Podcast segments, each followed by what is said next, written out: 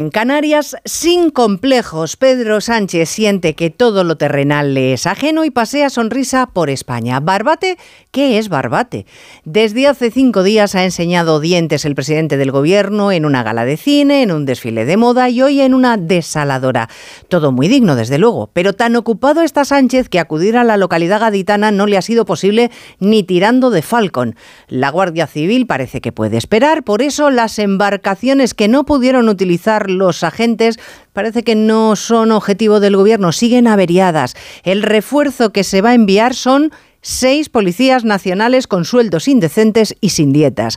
Aduanas dice que ellos también tienen sus lanchas varadas y los fiscales lamentan que los narcos, como el que patroneaba la lancha que embistió a los agentes, pasen meses en la calle a la espera de juicio porque la justicia está sobrepasada.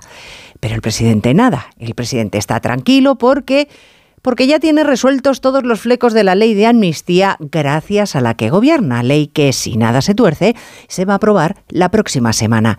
Y con indultos para todos, para todos, como ha presumido esta mañana el ministro para todo, Félix Bolaños.